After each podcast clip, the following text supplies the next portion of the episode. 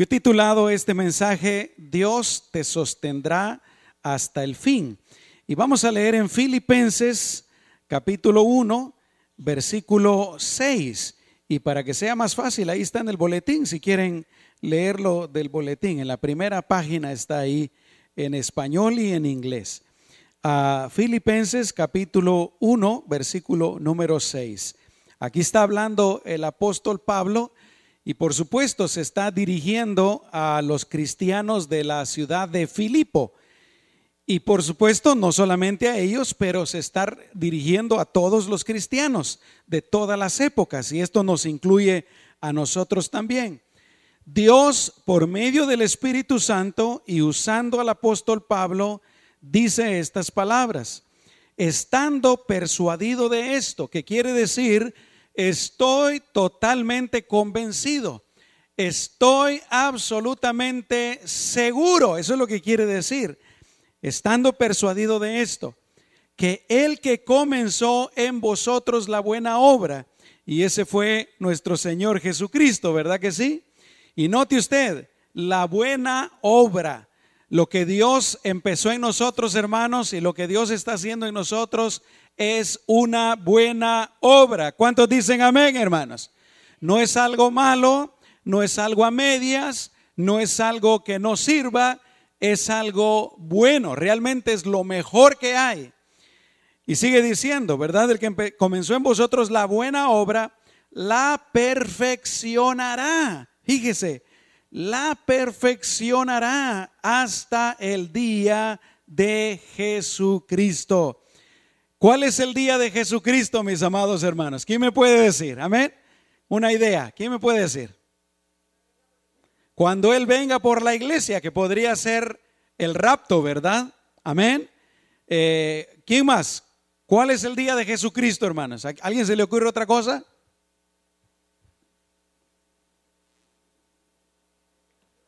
¿Perdón? No. Podría ser. Puede ser también. No, pero, pero noten ustedes esto. Dice que Él va a perfeccionar la buena obra que Él ha empezado en nosotros hasta el día de Jesucristo. Entonces no puede ser cuando lo aceptamos, porque en ese momento empezó la buena obra, ¿verdad? Tampoco puede ser el día que, Jesús nació. Eh, en otro sentido sí podría ser, ¿verdad? Pero eh, Realmente la obra empezó cuando nosotros creímos en Jesucristo como nuestro Señor y Salvador. Ahí empezó la buena obra del Señor en nuestras vidas. Pero entonces, ¿cuál es el día de Jesucristo? Ya nuestra hermana Miriam dijo que podría ser el día del rapto. Amén. ¿Qué otro día puede ser el día de Jesucristo, hermanos? ¿Perdón? El día del juicio, si se conoce como el día de Jesucristo, pero no es aplicable a esto, porque ya para ese entonces nosotros vamos a estar en, la presencia del Señor, quién sabe ya por cuánto tiempo, ¿verdad? El día de Jesucristo también puede ser, hermanos, el día de el Patatush, el día del Ishkamik, el día de nuestra muerte. ¿Cuántos dicen amén? Ese puede ser el día de Jesucristo, porque ese día nosotros nos vamos a encontrar con Jesús. Amén. Fíjense otra vez, estoy convencido de esto, que el que comenzó en vosotros la buena obra la perfeccionará hasta el día que ustedes se encuentren con Jesús, que puede ser el día de su muerte o puede ser el día del rapto si ustedes están vivos para ese día. Amén. Ahora, mis amados hermanos, ¿por qué yo quería hablarles acerca de este tema? Porque, como he dicho en otras veces, la vida tiene muchas cosas bonitas y gracias a Dios por las cosas bonitas. ¿Cuántos dicen amén, hermanos? Todos hemos disfrutado de cosas bonitas y todos disfrutamos de cosas bonitas, ¿verdad? Y qué bueno que primero Dios disfrutemos de más cosas bonitas. ¿Cuántos dicen amén, hermanos? El Señor desea que así sea. El Señor quiere que seamos felices, el Señor quiere que estemos satisfechos, el Señor quiere que estemos contentos. Primero Dios que así sea. Disfruten de la vida, mis amados hermanos. Amén. A mí me encanta, por ejemplo, ¿verdad? Cuando veo ahí en Facebook y hay cumpleaños y, hay aniversarios y hay fiestas y gloria a Dios, si, si es hecho de acuerdo a la voluntad del Señor. Pero también les he dicho que lo cierto es que la vida también es difícil y está llena de dificultades, ¿verdad que sí?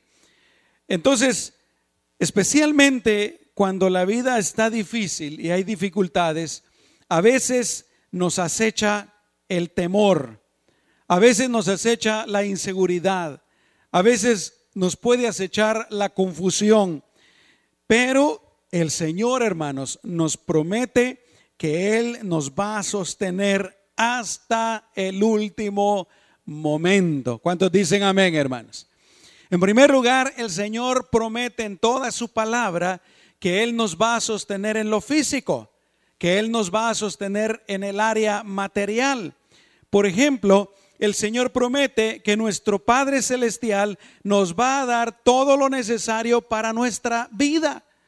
Lo que es eh, el aire, lo que es eh, la luz, lo que es eh, el agua, lo que es, vamos aquí más para allá, la comida, lo que es el vestuario, lo que es el trabajo, etcétera, etcétera. Y el Señor nos dice que no nos preocupemos por esas cosas.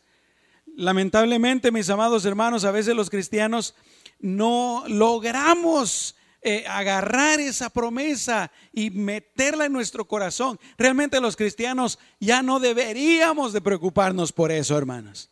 Que, que, el trabajo, que, que, el sueldo, que, que a lo mejor pierdo el trabajo, que la economía, que esto, que el otro. El Señor promete que Él nos va a dar todas esas cosas. Mateo 6:25, ustedes lo saben, dice, no os afanéis por vuestra vida, qué es lo que van a comer o qué es lo que van a beber o por su cuerpo, qué se van a vestir. Dice, no es la vida más que el alimento y el cuerpo más que el vestido. Y más adelante dice en el versículo 34 y 35, en lugar de estarse preocupando, dice, busquen primeramente el reino de Dios y su justicia y todas esas cosas os serán añadidas, dice. No se afanen por el día de mañana, porque el día de mañana traerá su afán. Basta a cada día su propio mal. El Señor está diciendo, ¿verdad? No, estén preocupados, no se estén eh, afanando, no se estén torturando por qué es lo que va a hacer mañana. Ya hoy ya tiene su propio mal, ya con eso basta. En lugar de hacer esto, confíen en el Señor, busquen al Señor, amen al Señor. Pero no se preocupen, el Señor les va a dar lo que ustedes necesitan. Yo estoy seguro, hermanos, que aquí algunos de nosotros hemos pasado por tiempos de necesidad, pero ¿los ha sacado el Señor de ese tiempo de necesidad, hermanos? Claro que sí. Algunos de nosotros hemos pasado por enfermedad, pero el Señor nos ha sacado de ese tiempo de enfermedad. Claro que sí. Confiemos en el Señor, hermanos. Él te va a dar. Él te va a dar trabajo. Él te va a dar comida. Él te va a dar casa. No te preocupes, no te afanes. Sí, es posible que venga otro tiempo donde haya escasez. Tal vez pierdas el trabajo. Tal vez eh, se te baje de sueldo. Tal vez algo pase. Yo no sé. Pero no te preocupes, confía en el Señor. Él te va a sostener, Él te va a ayudar, Él te va a dar lo que tú necesitas. ¿Cuántos dicen amén, hermanos? ¿Cuántos de ustedes quieren confiar más en el Señor? Amén. Por otra parte, hablando de lo físico, el Señor también promete sostenernos en lo relacionado con la salud. Realmente es el Señor el que nos da salud. ¿Cuántos dicen amén? ¿Por qué no le dices al Señor ahorita, Señor, gracias por la salud que yo tengo ahorita? Dile, gracias Señor por la salud que yo tengo en este momento, en este día. Tal vez hay por ahí algún negativo que está diciendo, ay, pero es que me duele por acá, me duele por acá, me duele aquí, tengo una uña encarnada. Deja eso por un lado. Dile, Señor, gracias por la salud que yo tengo. Gracias a Dios porque no estoy peor. ¿Cuántos dicen amén? Yo creo, hermanos, que si nosotros le damos gracias al Señor, si nosotros lo glorificamos por la salud que tenemos, Él ve nuestro agradecimiento. Y yo estoy seguro que eh, hermanos, Él puede sostener nuestra salud y darnos más salud. ¿Cuántos dicen amén? ¿Qué es más agradable? Eh, eh, digamos que seamos nosotros unos padres, ¿verdad? Con un hijo. Si nosotros tenemos un hijo que se anda quejando todo el tiempo por lo mal que está o por todo lo que le hace falta, o si tenemos un hijo que es agradecido y que siempre está dando gracias y, y está viendo siempre lo positivo. ¿Qué creen ustedes que es más agradable, hermanos? Para Dios es exactamente lo mismo. Si nosotros en lugar de estar diciendo, ¿verdad? Viendo todo lo malo, ay, que me duele la espalda, que ya estoy viejo, que tengo diabetes, que tengo esto, que tengo el otro. En lugar de eso, Señor, gracias por este nuevo día. Gracias porque abrí los ojos. Gracias porque el clima está bonito. Gracias porque hay comida. Gracias, hermanos, mire qué diferencia. ¿Ustedes creen que no se agrada a Dios con eso? Claro que sí. Dios se agrada con eso y así es como debemos de, ser hermanos. Pero por otra parte, la palabra de Dios dice que si nos enfermamos, Él nos puede sanar. Santiago 5, 14 al 15 dice, ¿está alguno enfermo entre ustedes? Pues llamen a los ancianos de la iglesia y oren por Él, ungiéndole con aceite en el nombre del Señor y la oración de fe salvará al enfermo y el Señor lo levantará y si hubiere cometido pecados le serán perdonados. Amén. Hace un ratito estuvimos orando por sanidad, pero si alguien está enfermo, aquí tengo el aceite. Aquí podemos reunirnos y orar. Amén. Al final del servicio. Y el Señor puede sanar. ¿Cuántos dicen amén, hermanos? Hablando en lo físico. No solamente Él nos da todo lo que necesitamos, no solamente Él nos mantiene saludables y nos da salud, sino que también Él nos protege, Él nos guarda, Él nos cuida, Él tiene cuidado de nosotros. ¿Cuántos dicen amén, hermanos? Todos lo hemos pensado, ¿verdad? Hay cosas en las que el Señor nos guarda. Yo me recuerdo un tiempecito cuando nos acabábamos de mover a la casa donde estamos viviendo ahorita. Eh, Casi no habían casas en aquel entonces. Y ahí en una de las salidas, ¿verdad? Hay, hay una señal de stop, un, un alto. Pero como casi no habían casas en aquel entonces y casi no habían carros, ¿qué creen ustedes que hacíamos todos los que pasábamos por ahí, hermanos? Ese stop estaba de adorno nada más, de decoración, ¿verdad? Eh, nos dábamos la vuelta ahí como que sin nada. Y no era yo solo, hermanos. Amén. Ahora, por favor, si el pastor hacía eso, no sigan el mal ejemplo del pastor, ¿ok? Bueno, ¿saben qué me pasó, hermanos? Porque así trabaja mi cabecita, ¿verdad? Gracias al Señor, bendito sea su nombre. Pero resulta que lo que yo estaba haciendo en ese alto, me di cuenta que empecé a hacerlo en otros altos, hermanos. Y hubieron como otros dos saltos que me pasé, hermanos. Y gracias a Dios no venía ningún otro carro. Altos donde, altos donde sí hay bastante tráfico. Aquí en la ciudad de Yuma.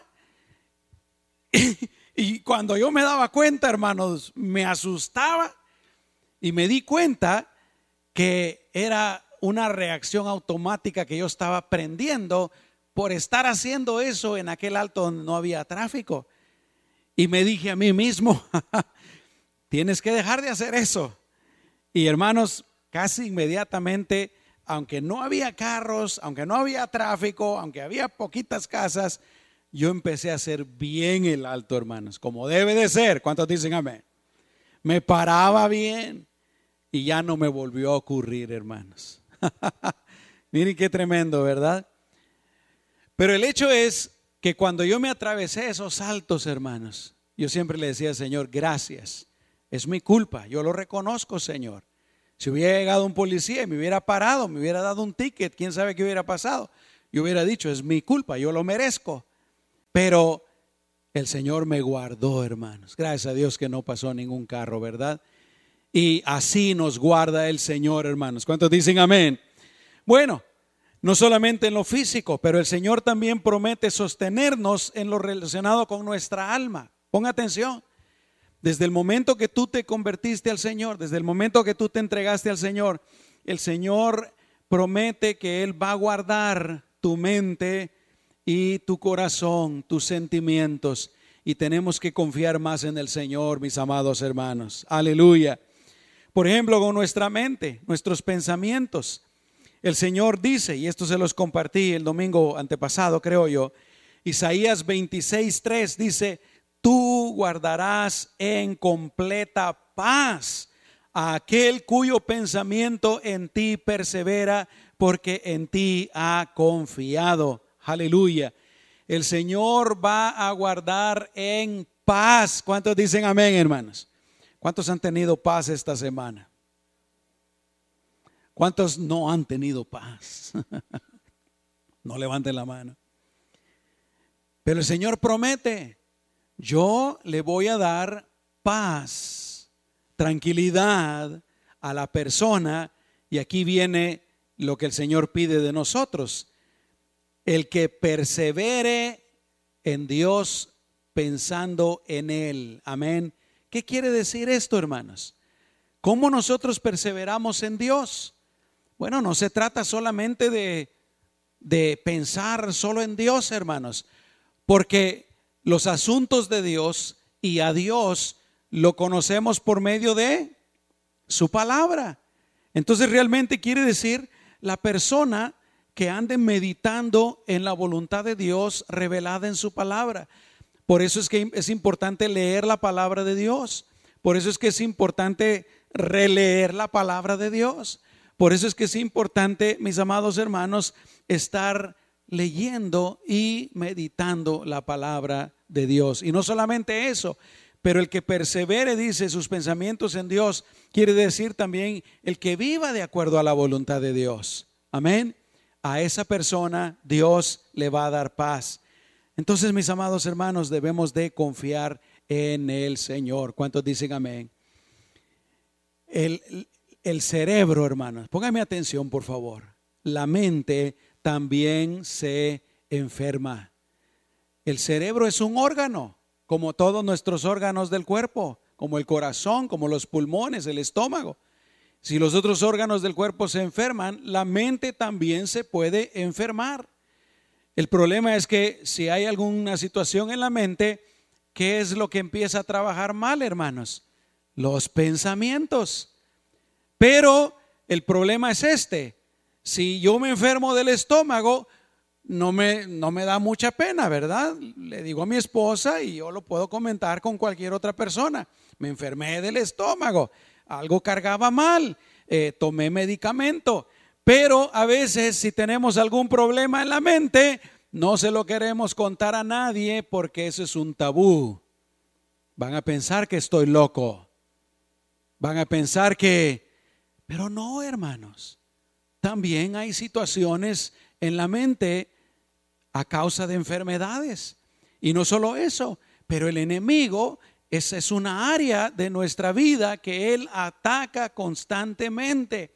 Por eso es tan importante que nosotros confiemos en el Señor, que nosotros descansemos en el Señor, que nosotros eh, meditemos en el Señor, perseveremos con nuestros pensamientos en el Señor y Él nos dará paz. ¿Cuántos dicen amén, hermanos? Tener confusión, sentirse solo, tener malos pensamientos, sentirse deprimido, sentirse decepcionado, sentirse con este tipo de cosas, mis amados hermanos, son cuestiones que afectan nuestra mente.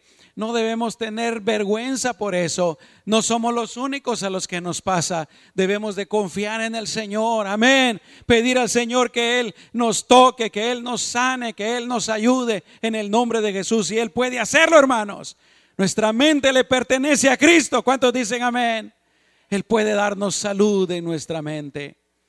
Pero no solo eso, nuestros sentimientos también, lo que sentimos. Salmo 119, 165 dice, escuchen esto y me gustan estas palabras, mucha paz, dice, mucha paz tienen los que aman tu ley. Y para ellos no hay tropiezo, Señor. Mucha paz tienen los que aman tu ley y para ellos no hay tropiezo. Otra vez está hablando acerca de amar la palabra de Dios. ¿Y qué ofrece, hermanos? Paz. Paz para la mente, paz para el corazón. Amén. Bendito sea el nombre del Señor que podemos tener paz. Él puede darnos paz, Él puede darnos tranquilidad, Él puede hacer, hacernos sentir satisfechos. Tercer lugar, no solamente el Señor promete sostenernos en lo físico, sostenernos en el alma, pero Él también promete sostenernos en lo espiritual. Él promete sostenernos hasta ese último día que estábamos diciendo. Ya sea que el Señor venga por su iglesia el día del rapto. Si eso sucede, gloria a Dios. ¿Cuántos dicen amén? ¿Cuántos de ustedes están listos para la venida del Señor, hermanos? Si Él viniera hoy, ¿cuántos de ustedes están listos? Si Él viniera hoy, ¿cuántos se alegran porque Él viene hoy? Amén. Yo le digo, Señor, si, si está en tu plan venir hoy, adelante, Señor. Pero mientras tanto, si Él no llega, Señor, yo voy a hacer tu voluntad. Yo voy a servirte.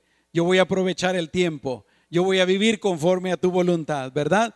Pero el asunto, hermanos, que Él promete sostenernos hasta el día, ya sea de su venida o el día de nuestra muerte. Quiero leer ese versículo una vez más. Estando persuadido de esto, que el que comenzó en vosotros la buena obra, la perfeccionará hasta el día de Jesucristo. No somos perfectos todavía, pero Él la está perfeccionando, mis amados hermanos. Y nosotros debemos de colaborar con el Señor. ¿Cómo? Rindiéndonos al Señor, entregándonos al Señor, estando dispuestos a vivir conforme a su voluntad. ¿Cuántos dicen amén, hermanos? Fíjense este pasaje que dice algo parecido. Otra vez el apóstol Pablo.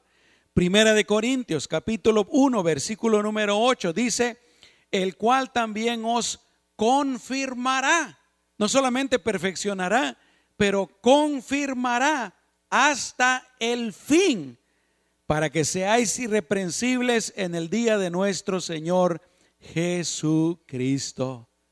Aleluya. Para mí, hermanos, estas palabras son de gran aliento y de gran fortaleza, porque la verdad muchas veces, como decía al principio, podemos sentirnos débiles, podernos, podemos sentirnos indignos, podemos sentirnos confundidos, podemos sentirnos de muchas maneras. Pero aquí el Señor está diciendo, confía en mí, confía en mí, yo estoy contigo, yo estoy junto a ti, yo te estoy ayudando y yo te voy a llevar poco a poco, cada día, cada día, cada día, cada día, hasta el fin.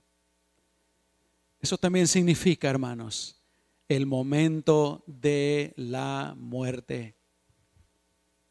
Ninguno de nosotros aquí presentes sabemos exactamente qué se siente estar en ese momento de la muerte. Pero yo sé, hermanos, que el Señor también para ese momento promete estar con nosotros y promete estarnos fortaleciendo y acompañando. Yo lo he visto. Ya tengo, tenemos, ¿verdad? Más de 25 años de pastores y lo hemos visto en muchas personas. Y lo hemos visto, por ejemplo, yo lo vi en mi abuelo, que era creyente. Yo lo vi en mi madre, que era creyente. Hasta en el momento de la... ¿Qué será eso, hermanos? ¿Cómo será? ¿Qué se sentirá? Está tremendo, ¿verdad? Si a veces uno se pone nervioso cuando va a ir al doctor, hay gente que se pone nerviosa cuando le van a poner una inyección. A veces nos ponemos nerviosos cuando nos van a hacer algún tipo de, de examen, ¿verdad? ¿Se imaginan ustedes qué será saber que tu muerte está cercana, tal vez semanas, tal vez días, tal vez horas. Solo Dios lo sabe, hermanos, y los que lo han experimentado. Pero lo que sí estoy seguro es que ahí estará el Señor con nosotros. ¿Cuántos dicen amén? El Señor también promete sostenernos en todo problema, dificultad, circunstancia difícil. Isaías 41:10 dice, no temas, porque yo estoy contigo, no desmayes, porque yo soy tu Dios que te esfuerzo, siempre te ayudaré, siempre te sustentaré con la diestra de mi justicia. Miren qué promesa tan grande y tan poderosa, hermanos. Él dice que no debemos de tener miedo, tenemos que rechazar el miedo, hermanos. ¿Cuántos de ustedes no no tienen que contestar, por favor? Pero habrá alguno aquí que alguna vez ha tenido un ataque de temor, hermanos, un ataque de pánico. Es terrible, ¿verdad? Y el Señor dice que no debemos de tener miedo. El Señor dice que no debemos de desmayar. A veces dan ganas de desmayar, a veces dan ganas de dejarlo todo. Pero el Señor dice que no debemos de desmayar. ¿Por qué? Porque Él promete estar con nosotros, Él promete darnos fuerzas, ayudarnos y sostenernos hasta el fin. ¿Cuál es nuestra parte? ¿Qué es lo que nosotros debemos de hacer? En primer lugar, debemos de creer en Jesús como nuestro Señor y como nuestro Salvador. Si tú ya creíste en Jesucristo, gloria a Dios. Adelante, confía en el Señor. Pero si acaso hay alguno en esta mañana que no ha confiado totalmente en el Señor, que no está viviendo para Jesucristo, es el primer paso que tenemos que dar. Pero en segundo lugar, debemos de amar al Señor y permanecer en Él. Jesús dice, yo soy la vid, yo soy la rama principal y ustedes son las ramitas. Pero una parte muy importante, ustedes son las ramitas delgaditas, pero ustedes son los que dan fruto, ustedes son de donde salen las uvas. Pero dice el Señor, el que permanece en mí y yo en él, este lleva mucho fruto, porque separados de mí nada podéis hacer. Tenemos que estar con el Señor, hermanos.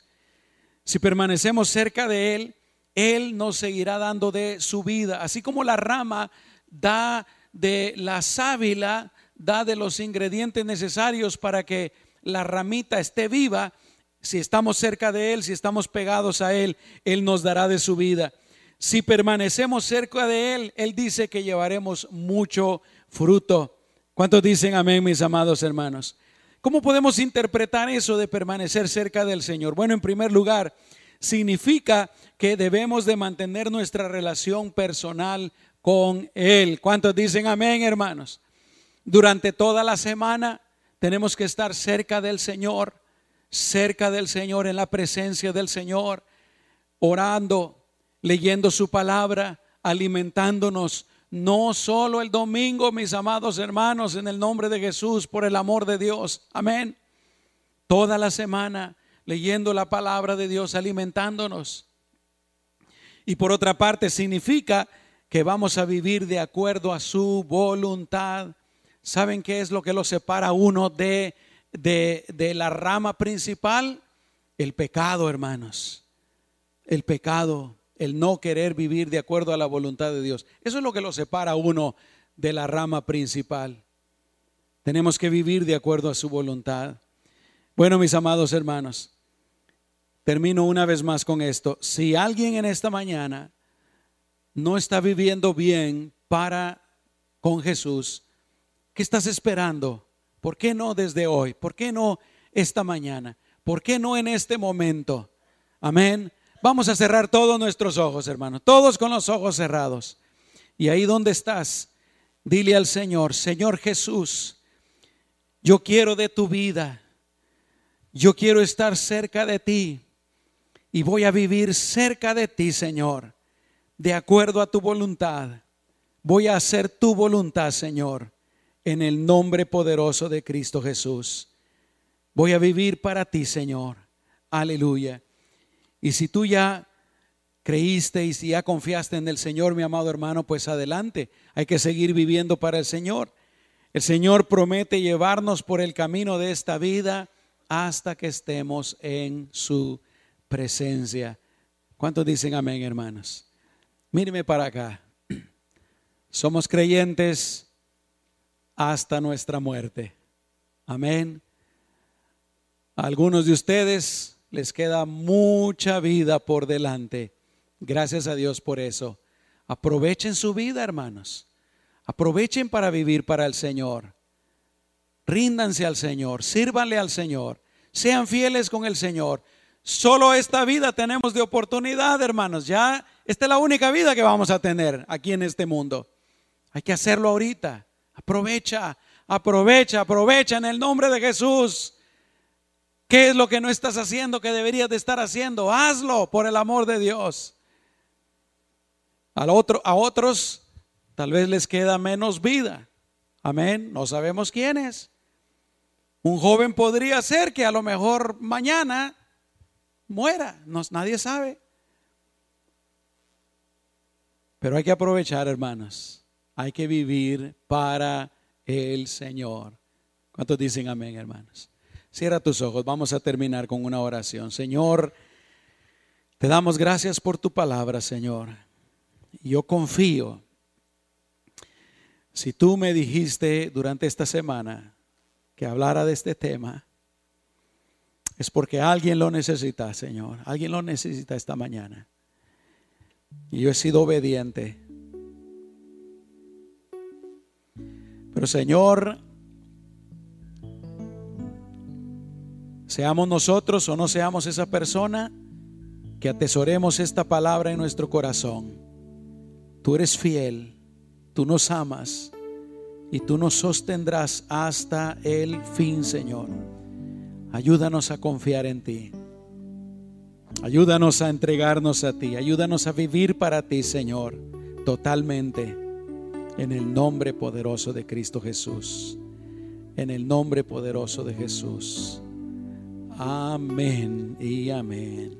Aleluya. Yo quisiera orar por ti y aquí mi esposa también. Si tú necesitas oración, vente para acá y el grupo de alabanza va a estar adorando al Señor con todo su corazón, con pasión, amén, con entrega. Y nosotros vamos a orar. Levántate de tu lugar y vente para acá y vamos a, vamos a orar.